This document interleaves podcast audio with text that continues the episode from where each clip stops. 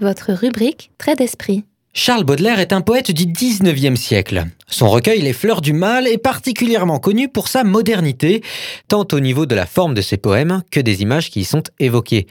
Au cœur de cette entreprise poétique, qui est presque le travail de toute une vie, on trouve le désir d'échapper à l'ennui. Et oui, vous ne le saviez peut-être pas, mais Baudelaire c'est avant tout un poète qui se fait qui qui se fait caguer, hein, comme diraient nos amis sudistes. Mais attention, pas de blasphème ici. Hein. Je rigole pas, là, on parle du grand Charles. De Gaulle? Non. Aznavour Mais non. Hmm, Charlemagne Charles Baudelaire, donc, euh, qui joue à mettre en tension des concepts qui sont, dirais-je, traditionnellement dépareillés, et ce jusque dans le titre de l'œuvre.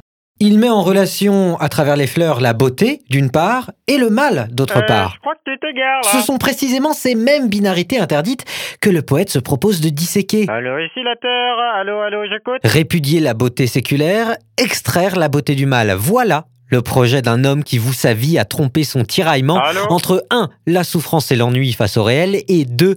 l'impossibilité de fuir ce réel par l'ivresse, par exemple le vin ou les femmes. Voilà le projet d'un homme qui voue sa vie à chercher l'extase dans la nouveauté, l'inexploré, l'inconnu. T'as compris maintenant? C'est lui le grand Charles. Ça va, là, calme-toi. C'était un trait d'humour. Et puis, on n'a rien compris à ton charabia. Bon, tu as raison, je me suis un peu emporté. Mais pour autant, je compte bien vous convertir à ce poète maudit avec l'extrait d'aujourd'hui. Sobrement intitulé Le Voyage, le poème duquel est tiré ce trait d'esprit est à la fois le plus long des fleurs du mal et celui qui le clôt. À travers ses vers, Charles Baudelaire met en scène un explorateur déçu par ses voyages qui se fait le poète de ses réflexions philosophiques. Autrement dit, le voyageur revient non sans amertume sur le désir de partir, la futilité des découvertes, ainsi que sur le piège sournois que cache le fait de partir pour partir, pour reprendre ces mots, c'est-à-dire la soif de voyage impossible à étancher, chose qu'on pourrait comparer à une addiction aujourd'hui. En bref, voilà ce qu'est Baudelaire, le poète de la tension, de la transgression et du besoin désespéré d'ivresse. Dans ce poème, on parle d'ivresse du voyage pour oublier sa propre condition. Tu t'égares. Bon, t'as raison, le mieux pour que j'arrête de m'enflammer, c'est que je vous propose dès maintenant d'écouter l'extrait d'aujourd'hui. Exceptionnellement, c'est moi-même qui vous le lirai. Voici les huit derniers vers du voyage et a fortiori des fleurs du mal. Mort, vieux capitaine, il est temps.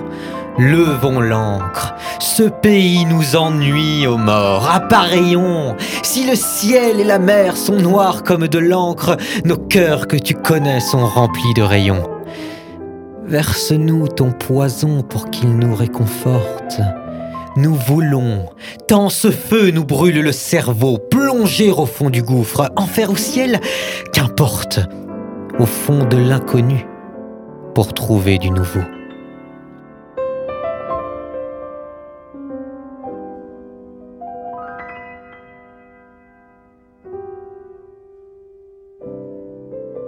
Et oui, quoi d'autre sinon du grand Serge pour accompagner un poème du grand Charles? Le piano que vous avez entendu était une performance de la virtuose française Katia Bouniatichvili qui reprenait la javanaise. Euh, t'es sûr qu'on est toujours dans une émission de vulgarisation littéraire, là? Tu as raison, place à l'analyse. Ces huit derniers vers constituent ce qu'on appelle en littérature et en rhétorique une apostrophe. Quoi?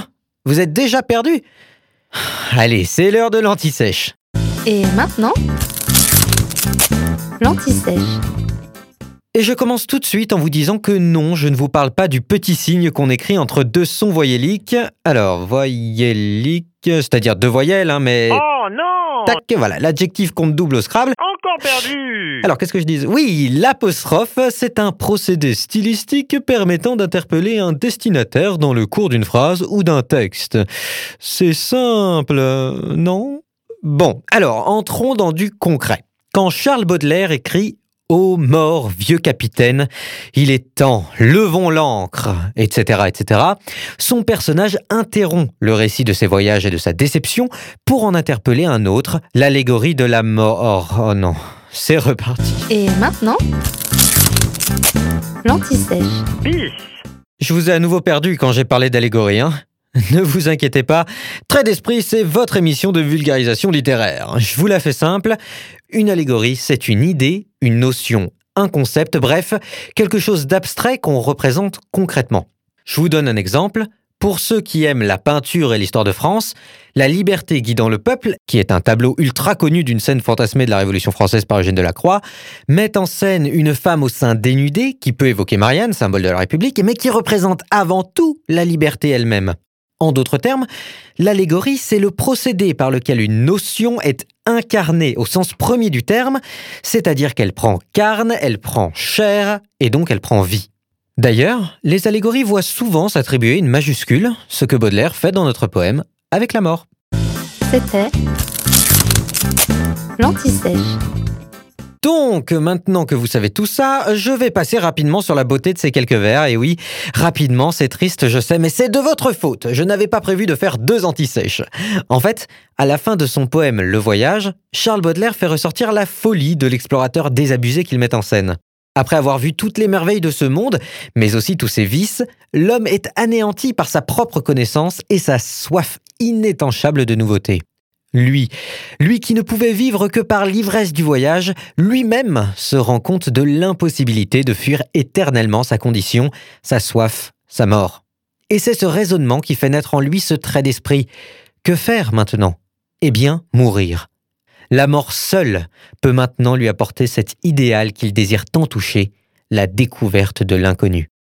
Brr, j'en ai des frissons. Je pourrais continuer des heures en parlant notamment de l'image du gouffre. Gouffre qui est une sorte d'abîme, abîme qui fait penser à la mise en abîme. Souvenez-vous, on en avait parlé avec Boileau. Oh, c'est parti, ça recommence. Car ce poème qui s'achève sur ce désir de nouveauté impossible à atteindre est novateur. Non, La longueur du poème, 36 quatrains, 144 vers s'il vous plaît. Sa structure, il est divisé en 8 strophes. allô Les nombreuses focalisations amenées par des sortes de personnages, l'explorateur, l'enfant, qui amènent eux-mêmes des sortes de discussions au sein même du poème, avec des vers tronqués, des enjambements à tout va. Mais t'en as pas marre à la fin On n'y comprend rien là Oui, je sais, je déborde. Bref, Charles Baudelaire, c'est le poète de la modernité, c'est le dandy survolté de la littérature.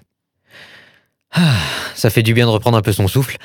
Je vous propose maintenant de réécouter ce poème, en tout cas ces quelques vers. Mesdames et messieurs, vous écoutez les huit derniers vers du voyage, un poème de Baudelaire.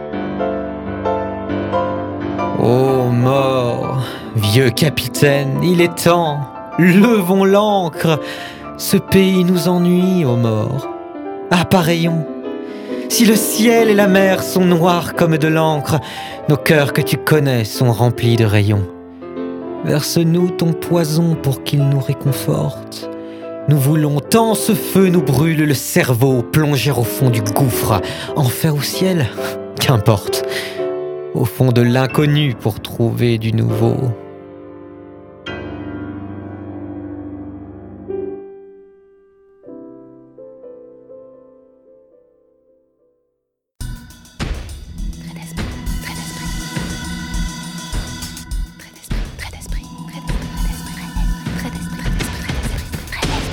C'était votre rubrique Très d'esprit.